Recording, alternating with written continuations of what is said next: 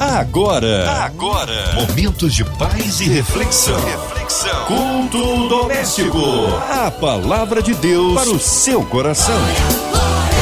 Com Márcia Cartier. Deus é bom em todo tempo, em todo tempo Deus é bom. Está no meio de nós operando maravilhas.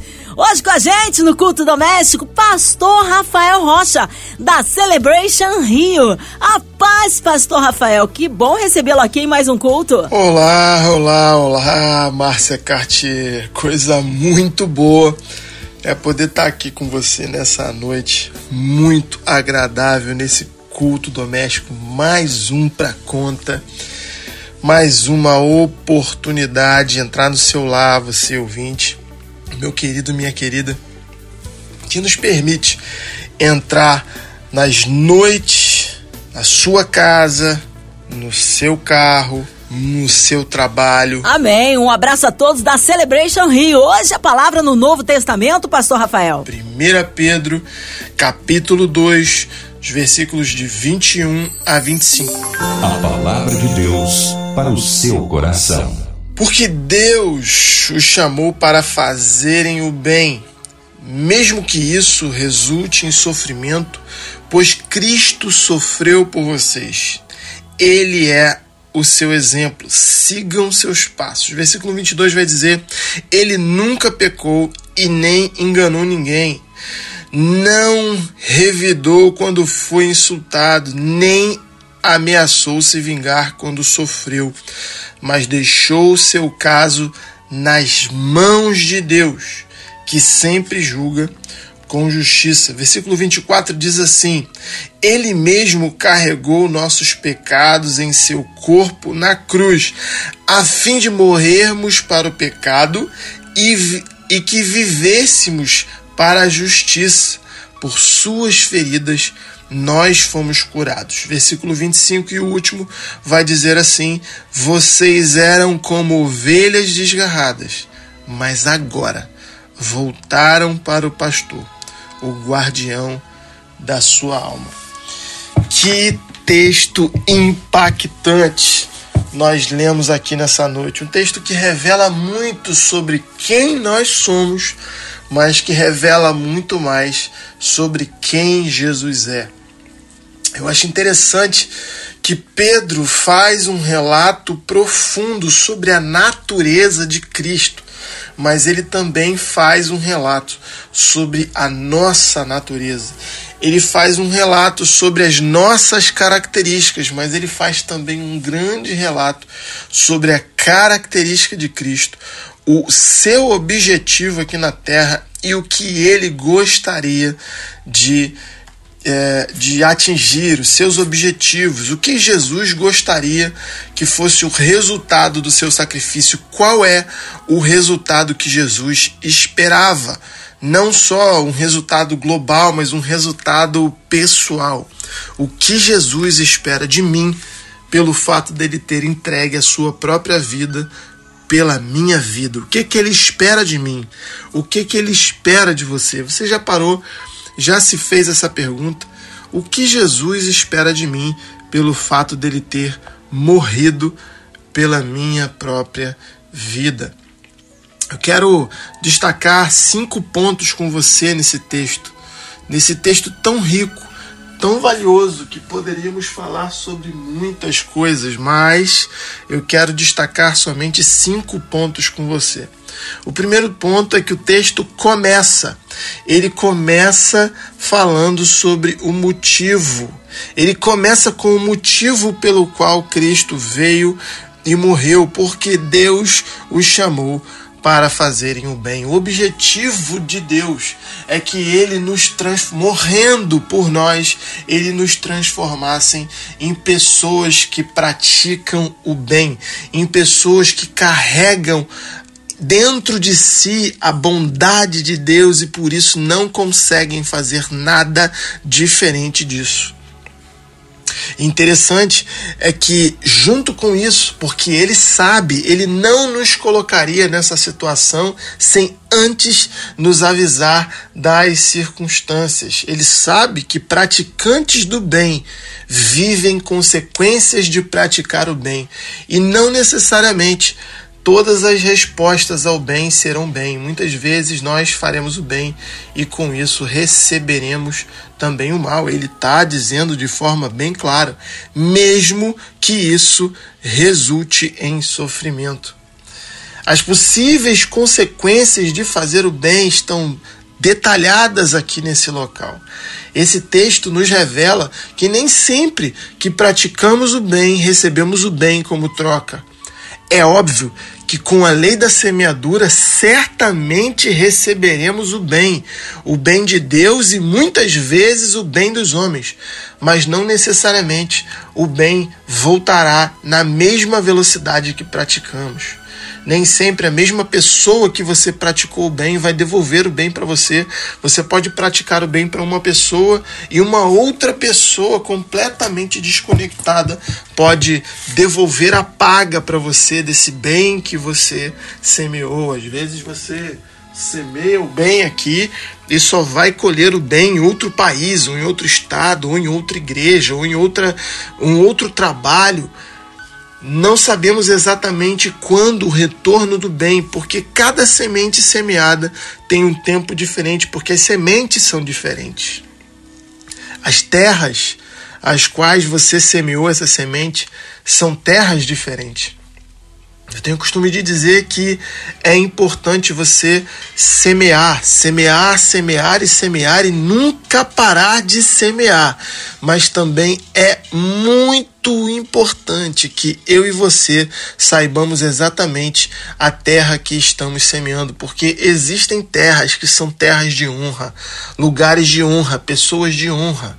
Existem terras que você percebe claramente que a mão de Deus, a bondade de Deus, a graça de Deus já está ali. Muito antes de você chegar até aquela terra já foi trabalhada, aquela terra já era uma terra boa, era uma pessoa que já foi né, é, trabalhada trabalhada pela necessidade, trabalhada pelo ministério, trabalhada pela adversidade, trabalhada pela escassez, trabalhada pela perseverança. É uma pessoa que já foi trabalhada antes que você chegasse lá. Então é interessante como muitas vezes nós chegamos em pessoas ou lugares ou instituições e você percebe que é uma terra seca, que é uma pessoa seca, que é uma instituição seca, sem vida, nunca foi trabalhada, está baseada em fundamentos horrorosos. Foram pessoas que foram tratadas, foram é, é, é, viveram em culturas terríveis, culturas de é, sempre dependência, sempre é, é, reclamação, sempre murmuração. O ambiente vai formando o nosso caráter, as nossas características, e você percebe muitas vezes que pessoas nasceram dentro dentro dessa realidade, instituições e até mesmo igrejas nasceram dentro dessa realidade que você vai ter que ter um pouco mais de paciência, ou até mesmo é, tomar essa decisão de procurar saber se você quer semear nesse tipo de terra. É muito importante que eu e você a gente tenha maturidade para poder pensar nisso que acabamos de falar. O segundo ponto que eu quero trabalhar com você é que o apóstolo Pedro ele vai colocar de forma bem clara. A gente pode ver que ele usa Cristo como referência. E ele é o seu exemplo. Sigam os seus passos. Quem é a sua referência? Quem você tem buscado como referência? Quais são as referências que têm se apresentado para você? Cristo, nesse caso, tem sido apresentado como a grande referência. Ele tem sido apresentado como a referência. Nós não podemos ter referência melhor. Certamente, Pedro foi um iluminado apresentando Cristo como a grande referência que podemos ter. O terceiro ponto que eu quero destacar com você é que Pedro nos mostra o que Jesus fez para conseguir aquilo que conseguiu. É de forma clara. Versículo 22 em diante ele vai falar: ele não pecou, ele não enganou ninguém, ele não revidou os insultos, nem as ameaças. Ele quis se vingar, mas ele sofreu. Ah, Deus, como ele sofreu por tudo que ele passou, ele pode nos ensinar certamente o caminho a seguir, mas não só o caminho a seguir, mas como e quando o seguir. Ele nos mostra aqui de forma clara como ele conseguiu. O texto vai dizer que ele deixou o seu caso nas mãos de Deus. Nós muitas vezes vivemos um tempo de injúria, um tempo de angústia, um tempo de decepção, um tempo onde as pessoas nos traem, elas falam mal de nós, elas querem sim o nosso mal e muitas vezes o que, que nós fazemos? O que nós fazemos? Nós vamos buscar a defesa do homem, nós vamos buscar o auxílio do homem, nós entregamos as nossas causas nas mãos dos homens. E Pedro está colocando diante de nós como Jesus venceu, qual foi a estratégia que ele usou como ele conseguiu passar por essa situação, como ele fez isso. E de forma muito clara, o texto vai dizer para nós: ele faz isso colocando tudo nas mãos de Deus. Faça isso que nessa noite você possa escrever as suas demandas, as suas angústias, as suas tristezas e colocá-las nas mãos certas, na mão daquele que tudo pode fazer, porque ele sabe de tudo, ele pode tudo e ele está em todos os lugares, ele está exatamente do seu lado agora. O quarto ponto que eu quero trabalhar com você é que o apóstolo Paulo também ele nos relata que Jesus fez tudo com o seu com um fim. Existia um propósito, um propósito claro. O fim ou a finalidade ela era claríssima. Viver uma vida que não, não mais com a base no pecado. A vida que a gente vivia era uma vida baseada no pecado. Era uma vida onde o pecado era a nossa base, era isso que nos atraía, era isso que nos impulsionava, era isso que nos fazia importante. Mas agora a nossa base é a justiça. E a justiça, não a nossa justiça própria, mas a justiça de Deus. A justiça que Ele nos dá, a justiça que faz diferença para nós agora, porque Ele é justo, nós somos justos, porque Ele não pecou, agora nós também não temos mais pecado algum sobre nós, porque Ele pagou a dívida, agora a, a, a, a ausência de dívida é, é também nossa, nós estamos limpos, com a ficha limpa, com a dívida paga lá na cruz. Glória a Deus por isso. Glória a Deus por isso. Mas eu quero finalizar falando sobre o, o último ponto com você, que é ele deseja algo em troca. Jesus, com tudo isso que fez, ele deseja algo em troca. Nós começamos falando sobre isso, que existia um, motivo, um motivo pelo qual ele fez tudo isso. Ele deseja algo de nós. E o que, que ele deseja? Ele deseja que a gente pare de viver para o pecado e pelo pecado e através do pecado e a gente comece a viver pela justiça, que a gente pregue essa justiça, a justiça que não é nossa, mas a justiça que vem de Deus. Pela graça nós somos salvos e isso não vem de nós, isso é dom de Deus. O apóstolo Paulo vai falar na carta aos Efésios. E isso acontece para que nenhum de nós a gente não se glorie, mas para que a nossa glória seja a glória de Deus. Aquilo que a gente tem que se gloriar é na graça e na benevolência de Deus. Aquilo que a gente tem que se gloriar é na bênção profunda de ter cada um de nós ter sido escolhido pela graça e pela bondade de Deus, porque Deus estendeu a todos os homens a sua bondade, mas nem todos os homens o desejaram ou o escolheram. Nessa noite, eu e você podemos chegar diante de Deus e dizer: Jesus, salva a minha vida, muda a minha história, transforma a minha realidade. Eu entendo a tua graça eu a recebo, eu entendo o teu sacrifício e eu o aceito. Eu aceito tudo aquilo que o céu para mim e, inclusive, a morada que nesse exato momento está preparada para todos aqueles que te amam e que têm o Senhor como Senhor e Salvador das suas vidas. é muito simples, não é fácil. Eu sei que não é fácil porque eu e você precisamos deixar para trás muitas coisas. Precisamos deixar para trás aquilo que nos apegava à nossa vida pregressa. Nós precisamos deixar para trás o senso de merecimento e colocar o merecimento em Cristo. Ele merece, por isso nós merecemos. Nós não o merecíamos, mas pela graça recebemos esse presente do Pai, a presença do Filho que morreu por nós, nos salvou, nos regenerou, nos justificou e está fazendo ainda hoje muita coisa pela nossa vida até que o último dia chegue. Eu sei que não é fácil, todos nós que somos sóbrios diante de Deus, que passamos pela aflição e passamos pelo tempo de ter que ter esperança, ter que ter expectativa em Deus, ter, ser resiliente, nós sabemos o quanto não é fácil, mas é simples.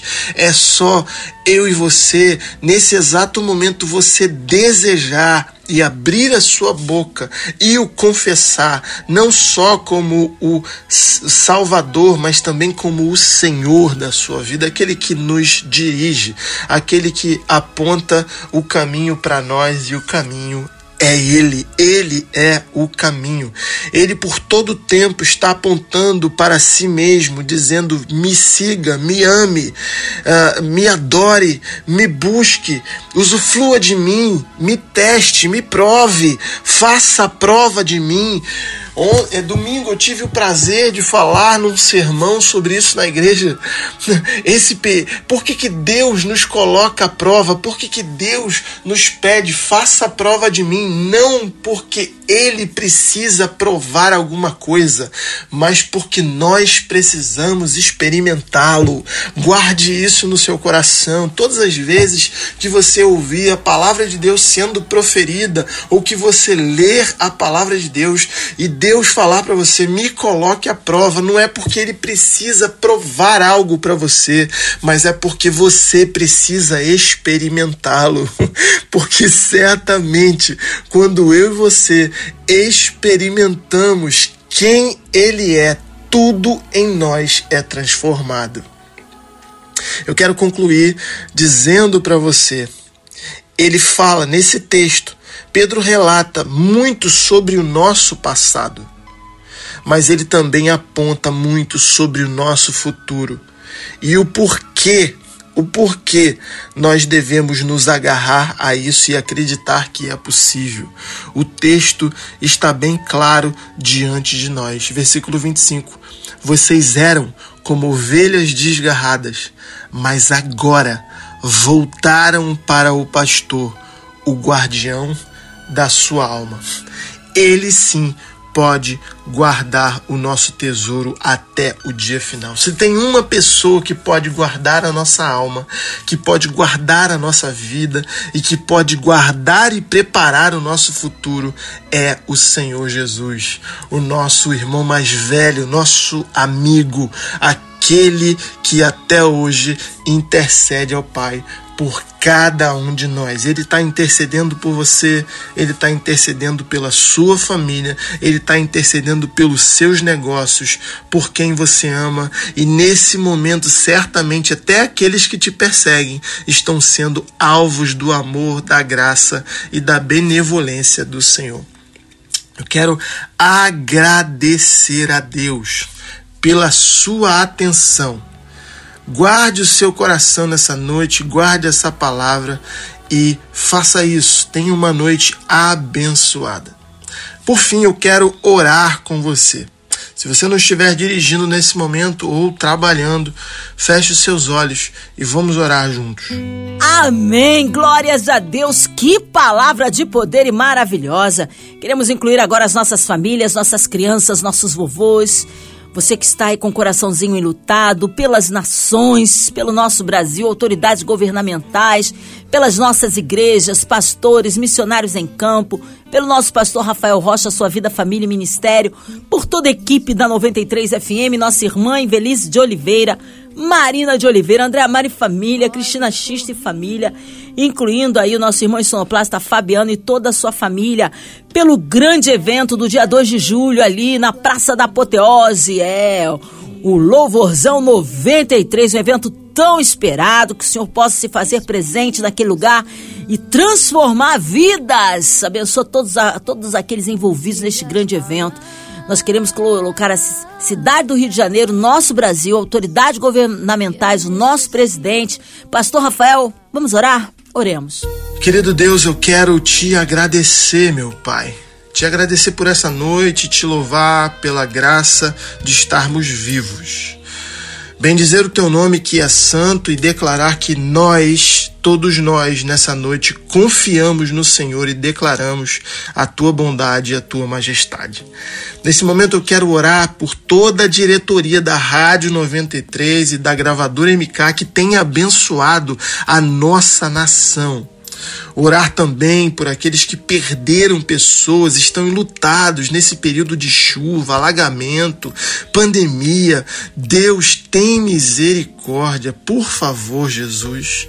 Toma, Senhor, os enfermos nesse momento, todos aqueles que estão é, sendo grandes profissionais nos, nas linhas de frente. Então, em nome de Jesus, Pai, toma o teu povo nas tuas mãos. Todos os projetos, Senhor, da Rádio 93 sejam tomados nas tuas mãos, o louvozão seja abençoador, todo o planejamento já esteja no controle das tuas mãos. Eu oro e agradeço, te pedindo o teu consolo, a tua graça, a tua provisão por todos aqueles que estão, Senhor, no período de faculdade, no período de empreender, aos grandes empresários dessa nação, aos nossos governantes, desde o presidente até, Senhor, o último vereador inscrito. Abençoa, Senhor, aqueles que governam na nossa nação, aos pastores, Senhor, a todos aqueles, os líderes religiosos que têm cuidado de suas ovelhas. Abençoa, Senhor. Abençoa o nosso estado, abençoa o nosso país, abençoa os missionários espalhados pelo mundo. Oramos, Senhor. Oramos sim, em nome de Jesus. E que todos digam amém, amém, amém. Glória a Deus. Amém, glórias a Deus, aleluia! Já deu um glória aí, meu irmão? Já deu um glória? Recebe aí sua vitória. Pastor Rafael Rocha, que alegria recebê-lo aqui em mais um culto. O povo quer saber horários de culto, contatos, mídias sociais e, é claro, suas considerações finais. Eu quero agradecer, agradecer de verdade esse tempo, agradecer a sua atenção e dizer que nós estamos ali. Meu nome é Rafael Rocha, sou pastor no network da Celebration, que, que a sede fica em Boston, Massachusetts. E aqui no Rio de Janeiro nós estamos situados ali no fundão, no, no campus da UFRJ, na Rua das Margaridas 44, todos os domingos, às 10 horas da manhã. Eu te espero lá. Se você tem um filho universitário, um membro, uma ovelha, um vizinho, encaminhe para lá. Se você está buscando uma família para pertencer, por favor, nos visite. Estamos aguardando a sua chegada lá. Se você chegar um pouquinho antes, ainda vai pegar um café da manhã que a gente passa tempo lá, trocando ideia, compartilhando, orando juntos. É o momento onde a gente faz os nossos gabinetes também. Então nós estamos lá à sua disposição. Instagram, PR underline Rafael Rocha e Facebook a mesma coisa. PR underline Rafael Rocha ou somente Rafael Rocha. Deus abençoe você, tenha uma ótima noite e tchau. Amém. Obrigado, carinho, a palavra e a presença. Seja breve retorno nosso querido pastor Rafael Rocha. E você, ouvinte amado, continue aqui, tem mais palavra de vida para o seu coração. Segunda a sexta, você ouve aqui o Culto Doméstico e também podcast nas plataformas digitais. Ouça e compartilhe. Você ouviu? Você ouviu? Momentos de paz e reflexão. reflexão. Culto doméstico. A palavra de Deus para o seu coração.